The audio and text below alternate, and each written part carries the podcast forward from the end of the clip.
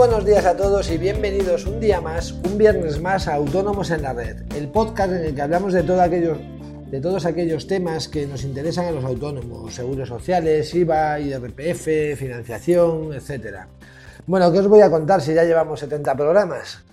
Eh, hoy vamos a hablar de los plazos que marca la Seguridad Social para la tramitación de las bajas y variaciones de datos, tanto para los autónomos como para los trabajadores contratados por cuenta ajena.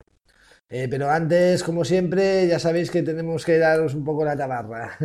Eh, simplemente recordaros que en asesoríafiscalautónomos.es os ofrecemos todo, todos esos servicios de contabilidad e impuestos que os ayudarán a gestionar mejor vuestros negocios y sobre todo a optimizar vuestra factura fiscal.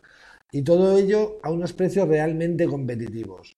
Toda la información la tenéis en nuestra web, ya sabéis, asesoríafiscalautónomos.es. Eh, como siempre os digo también, cualquier duda que tengáis, ya sea sobre nuestros servicios, dudas fiscales, mm, dudas sobre el podcast del día, sugerencias para otros podcasts, eh, podéis enviármelo a través del formulario de contacto de la página y me pondré, intentaré contestaros lo antes posible.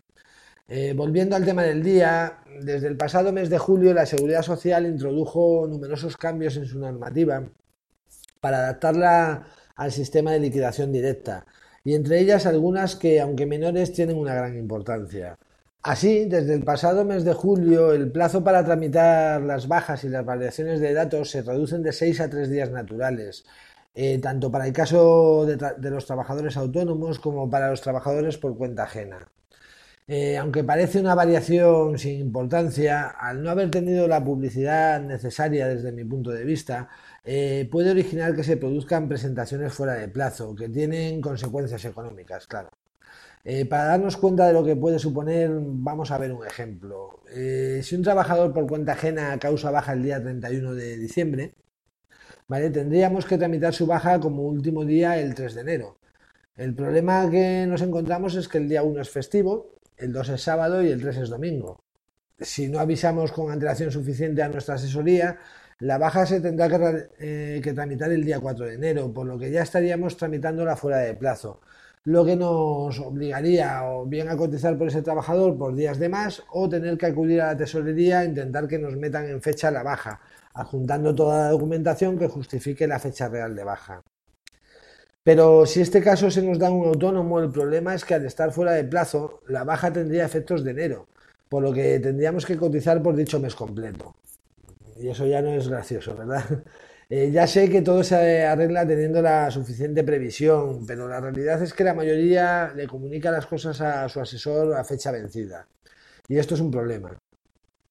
Es por esto por lo que hoy me he animado a hacer este podcast, porque este problema lo vamos a tener tanto el día 24 de diciembre como el 31, además de todas las bajas que caigan en viernes, ya que el plazo real que tendremos será el de un día, el lunes, porque sábado y domingo no nos valen.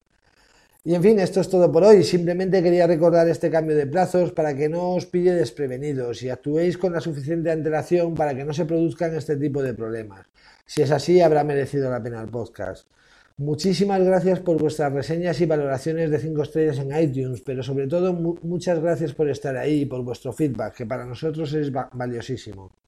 Os deseo un feliz y reparador fin de semana y ya sabéis, nos vemos el lunes con el episodio 71 de Autónomos en la Red. Adiós.